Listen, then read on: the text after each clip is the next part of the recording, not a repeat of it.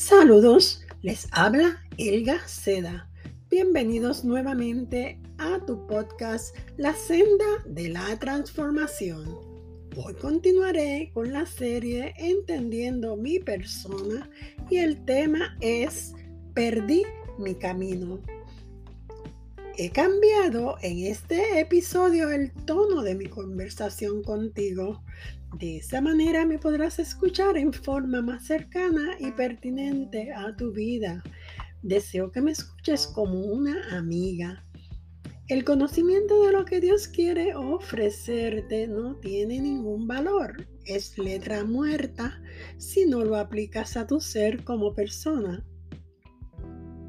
Cada día debes examinar tu camino. Yo tuve que hacerlo y lo sigo haciendo cada día de mi vida desde que conocí la verdad. Te contaré una anécdota.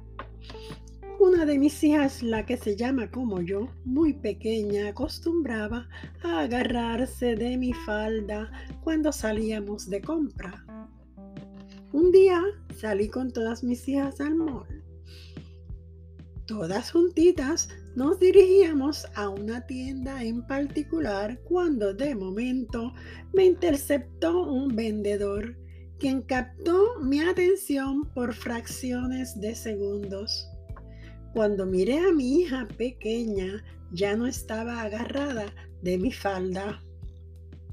Dejé a mis otras niñas a cargo de una empleada de la tienda por la que tuvimos que cruzar Corrí afligida por el gran pasillo lleno de gente de Plaza Las Américas en busca de mi hija.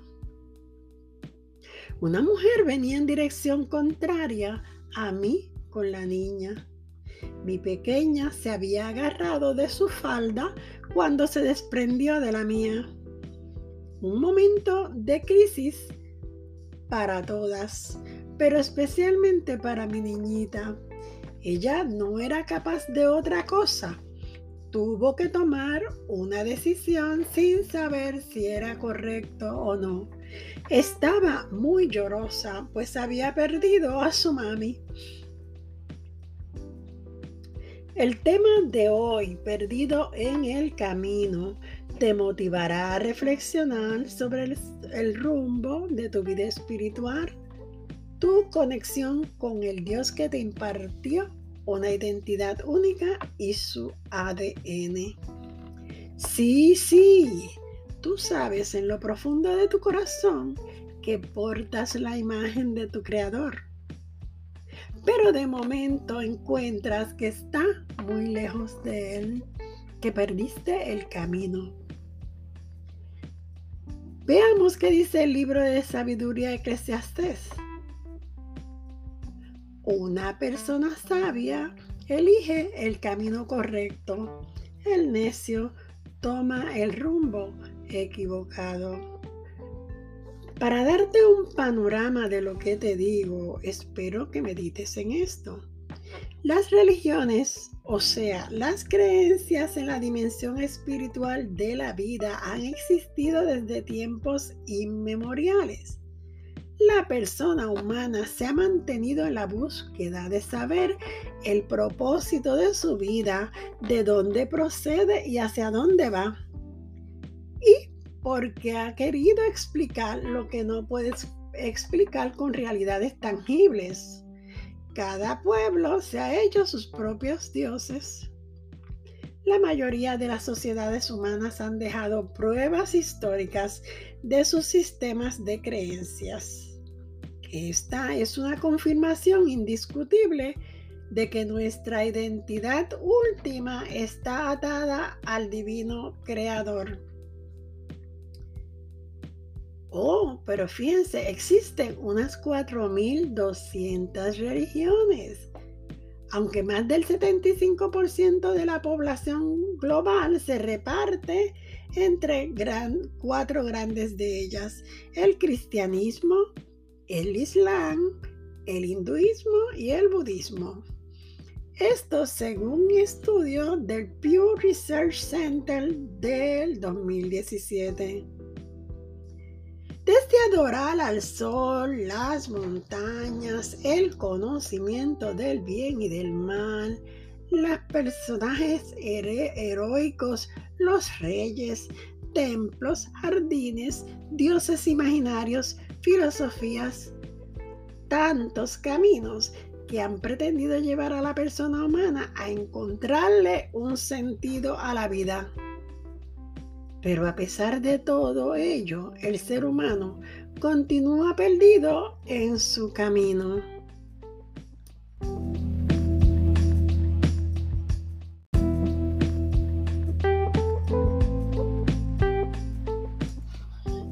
Como nos cuenta la historia y las noticias del día, los pueblos forman sus propios credos dentro de una comunidad de seguidores y justifican sus conflictos y guerras a causa de ellos. De estas situaciones que se han expandido a nivel global, surge lo que hoy se conoce como el artículo 18 de la Declaración Universal de los Derechos Humanos. Esta establece lo siguiente y es interesante poder conocerlo. Toda persona tiene derecho a la libertad de pensamiento, de conciencia y de religión.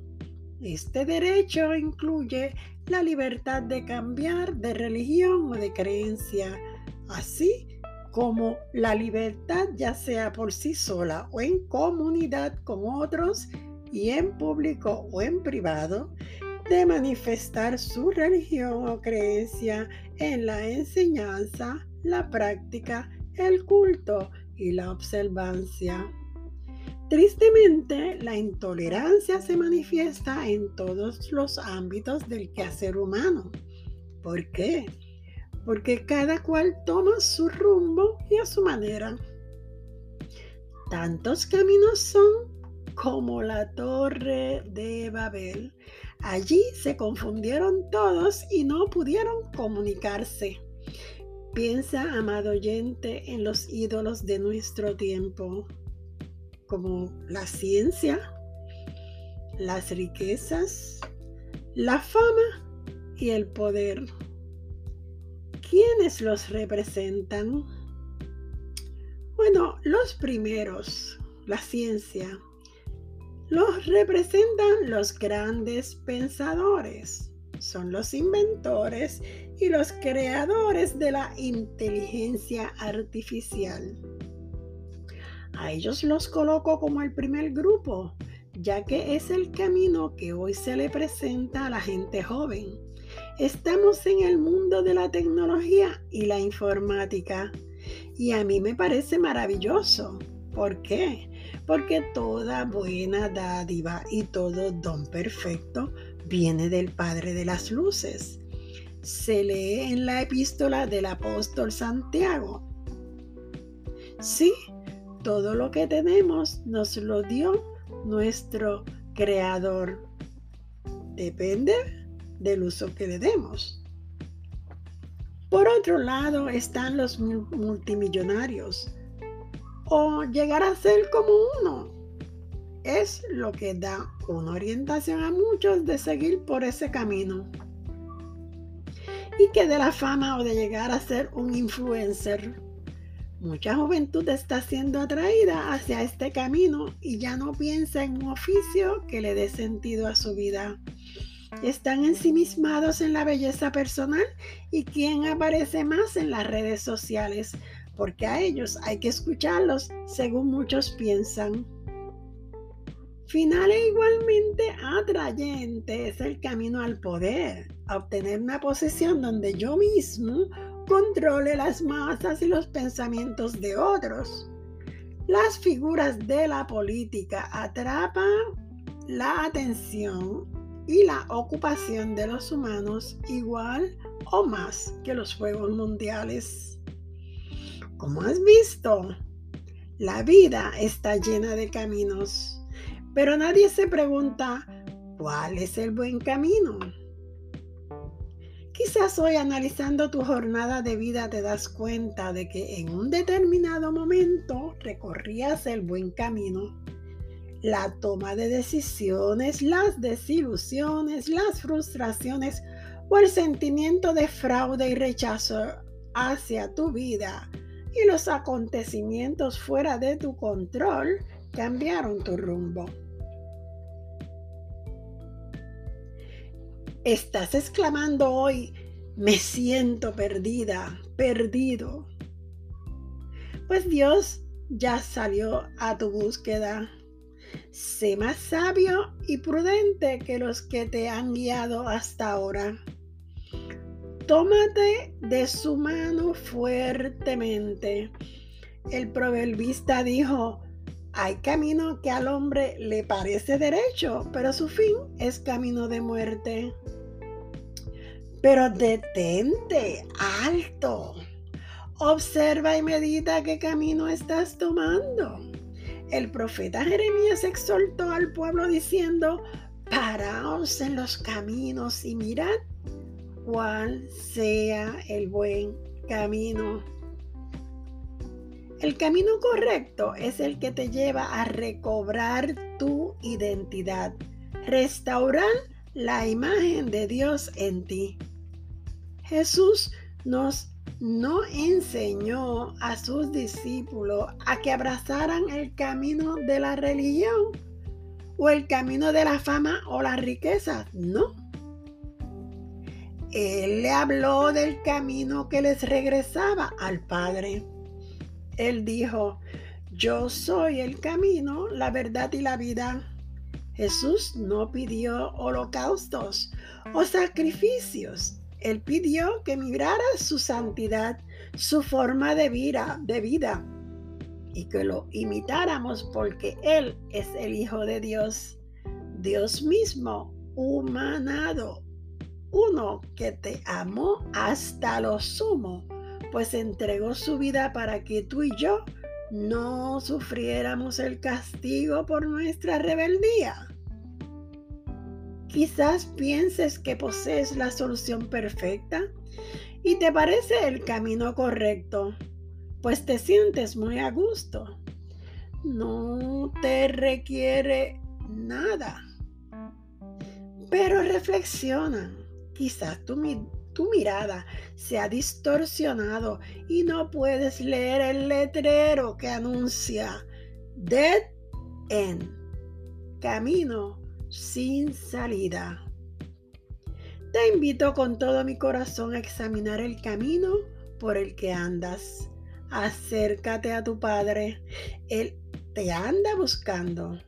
Él no descansa.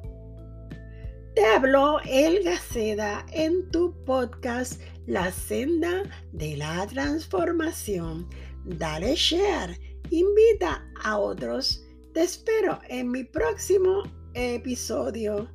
Caiga como la lluvia mi enseñanza y como rocío mi discurso en tu corazón.